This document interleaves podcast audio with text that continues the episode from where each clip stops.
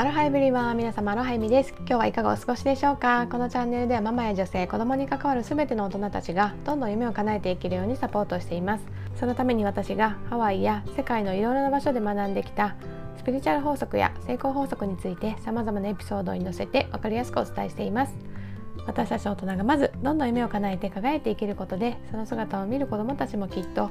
個性豊かにのびのびと成長を続けていってくれると信じていますのでそういった思いに共感していただける方は是非チャンネルのフォローもしていただいて最後まで聞いていただけると嬉しいです。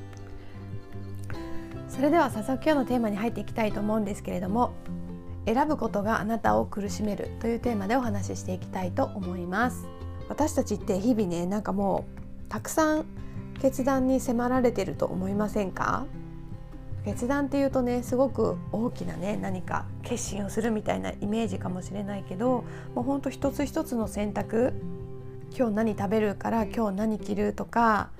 どのルートでね仕事に行こうかとかもう本当にねちょっとしたことなんだけど、まあ、そういった選択をね日々私たちってもう何百ってしてるわけなんですよね。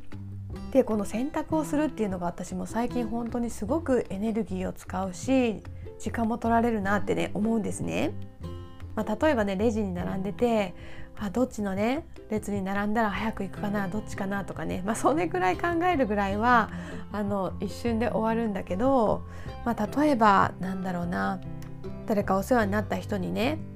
お礼の品を送るのにどれにしようかとかもう今だったらネットショップもたくさんあるしリアルなお店に行ってもたくさんあって目移りして、ね、いろいろ値段のことだったりその方のね好みのことだったり賞味期限があったりとか送る方法だったりとかもういろいろなんか今って本当にもう世の中が便利になりすぎてもう逆に困ってしまうくらい選択肢があってなんかそれがね私たちを苦しめている原因の一つなのかなとも思うんですね。私もそういったギフトを選ぶとかなんかみんなでねあの何か集まる時のお店を選ぶとか泊まる場所を選ぶとかもうそういうのすごく私苦手でストレスになるんですね。もうなんなら選択肢2つぐらい2つとか3つでその中から選ぶだけだったらいいのにとか思っちゃうんですけどで今の世の中そういうわけにはいかなくてまあその選ぶのがねその楽しみな人はねあのそれもエンターテインメントとしてねワクワクしたりとかそれがリラックスになる人もいるとは思うんだけどまあ、大体のねもう仕事もして家事もして育児もして忙しいねそのママやパパにとってはその選択肢が多すぎる、まあ、その日々のそういった小さな出来事から、まあ、ビジネスをするにしてもねあのどういったやり方で例えば集客するのかとかブログなのか音声なのか広告をかけてね集客するのかとかもうほんと今いろんなやり方もあればツールとかもあって どれが結局正解なのかってそこで迷ってしまって結局行動できないっていうことが起こってくるじゃないですか。なんかそれってすごくもったいないなと思うのでまあ、そのビジネスだけに限らずだし日々の生活だけに限らずなんですけどもうとにかく選択肢を意図的に減らしていくとりあえず選択肢を自分の中で最小限に決めてみるっていうのもねなんか最近大事なのかなって思っているんですね。なので私も9月後半からはね結構いろんなものを断捨離したりとかその選択肢ももうあえてねシンプルにして数を減らして決めてみるみたいなことを始めています。まあ、例えばなんですけど、まあ、今ね食事の改善っていうのも始めていて、まあ、以前やっていたようなね、まあ、ビーガンまではいかないんですけど、まあ、プラントベースのシンプルな食事っていうのに戻していっていて、まあ、それもね、まあ、プラントベースと一言で言ってももういろんなレシピとかやり方があるわけなんだけど、まあ、私は今サーフィンの先輩でお世話になっている方がいてその方のやり方をねあの真似させていただいてその中でもね日々忙しくてね時間がないっていうことで自分の中でもうメニューを限定してとりあえずこれを試してみて効果を見るっていう風にしてやるようにしています。もともとそんなに料理が得意な方ではないのでもう基本ねなんか素材をそのまま食べるとか もうなんかやっても2工程とか3工程くらいまで切って焼くとか蒸すとかとかまあなんだろうな材料を切って寝かせてそれをそれから調理するとかね。まあなんかそんなことしかもともとやってなかったんだけど、まあ、とにかくシンプルなものに厳選してでもうランチはね今同じメニュー、まあ、オートミールをね使ったあのオーバーナイトオーツっていうねあのものにしてるんですけどもうランチはそれ一択にしました。もうそうするとね朝に今日ね何ランチ持っていこう何作ろうって考えなくていいし、まあ、それだけでもかなりあの朝のね忙しい朝の労力が減ったなって思うし、まあ、もちろん体調もねすごくそれで良くなってるんですけど、まあ、あと夕食もねもうだいたい1週間分7個分決めて以前にねあの学んだマクロビの、まあ、シンプルで美味しいねレシピレシピ集をねあの学んだのでそれを出してきてもうそれをねただローテーションするだけ。とりあえずそれでやってみようって思っててもうそれだけでもかなりいろんな味が楽しめるしもちろん栄養価も高いし健康にもいいしなんかねもういろいろ探し出せばそれこそクックパッドとか YouTube とか見出せばいろんなおしゃれで可愛くていろんなね素敵なレシピは出てくるんだけどもうそこを掘り出すと他のねことの時間が取られるしもうとりあえずもう今自分が持っているものの中からもう一度やってるからねあの感覚とかもつかみやすいし何が必要かとかもすぐわかるじゃないですか。もうなのでそこにフォーカスして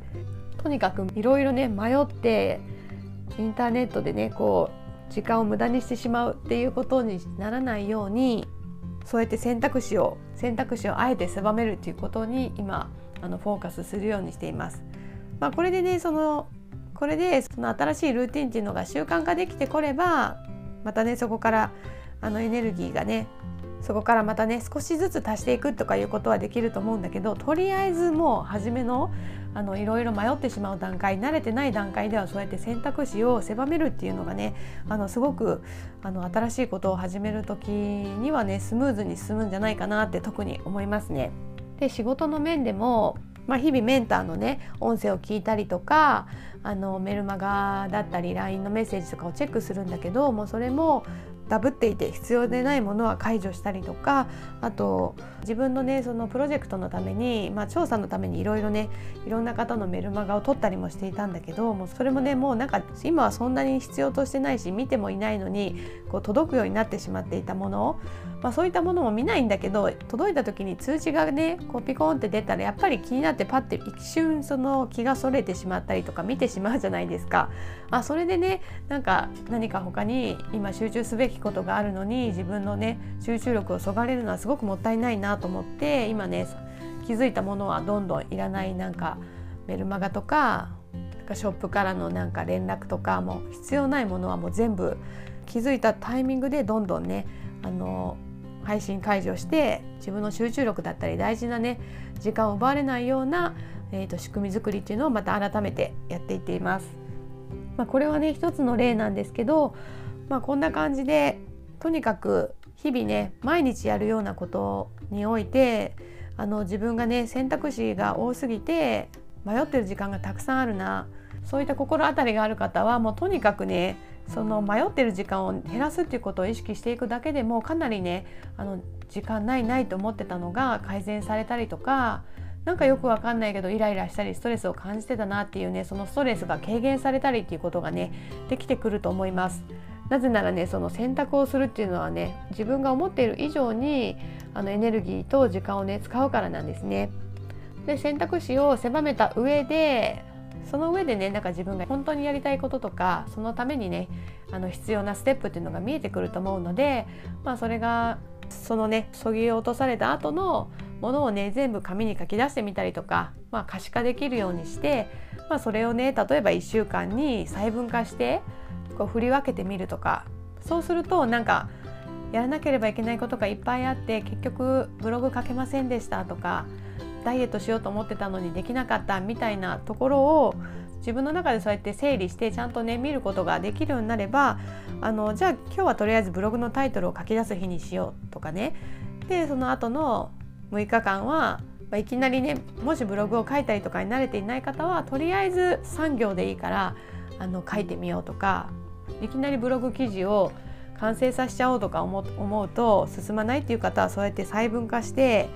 今日はここまで。今日はタイトル。今日は初めの産業。今日はこのね中間のここの部分。でその次は完結するね最後の部分書こうとか、まあ、そんな感じでそんな一日の隙間時間ね5分10分でもいいので何か自分がね本当にあの将来を変えていくために必要だなって思うステップがあるのであれば選択肢を狭めた上でそのね残った核になる部分をさらに細分化して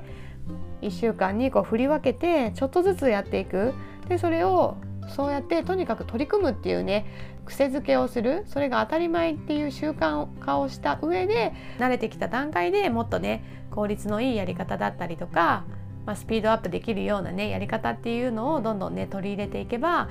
スムーズにね日々ね大きなストレスを感じることなく本当にやるべき重要なことにね時間をかけて、まあ、自分がなりたいね新たな未来っていうのがね見えてくるんじゃないかなと思いますので是非やってみてほしいと思います。ということで今日はですね選択肢があなたを苦しめるというテーマでお話しさせていただきました。今日も最後まで聞いていただきありがとうございました。今日もハッピーでアロハな一日をお過ごしください。ではでは。